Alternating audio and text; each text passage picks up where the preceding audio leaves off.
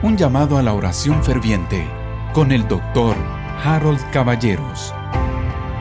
Buen día, amados hermanos. Estamos en nuestro día 2 del devocional llamado a la oración ferviente. Yo le pido a Dios y creo de todo corazón que usted ayer haya iniciado orando junto con sus seres queridos pidiéndole a Dios. A, en medio de la prueba. Dos, pidiendo sabiduría. Y tres, pidiendo con fe.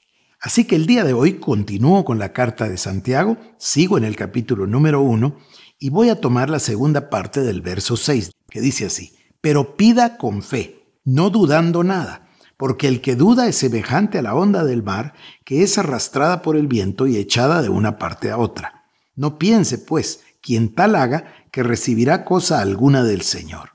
El hombre de doble ánimo es inconstante en todos sus caminos. El hermano que es de humilde condición, gloríese en su exaltación, pero el que es rico en su humillación, porque él pasará como la flor de la hierba.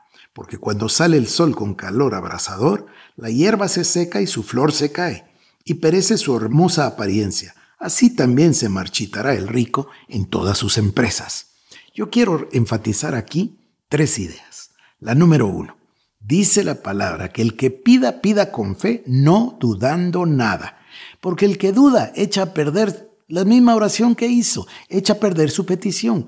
Debemos clamar a Dios sobre la base de que Dios es amor, Dios es misericordia, Dios es compasión, Dios es un Dios de milagros y Dios es nuestro Padre a través de Jesucristo.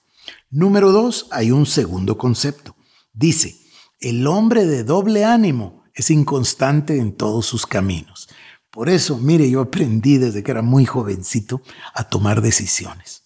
De hecho, lo aprendí de un señor Watson que había inventado IBM. Es un concepto comercial, no espiritual, pero entendí. De primero hay que emplear tiempo en tomar una decisión. El de doblado ánimo es inconstante en todos sus caminos. Y luego nos habla del hermano humilde y del hermano que es rico, invitándolo a que se exalte en su humillación. Yo voy a pasar tiempo con usted hablando de la cruz, pero es vital que comprendamos que lo que Cristo nos vino a enseñar en su sacrificio en la cruz del Calvario es la humildad. Y la humildad es exactamente el contraste, el contrapeso y lo que tiene total victoria sobre el orgullo que siente el hombre que no tiene a Cristo en su vida.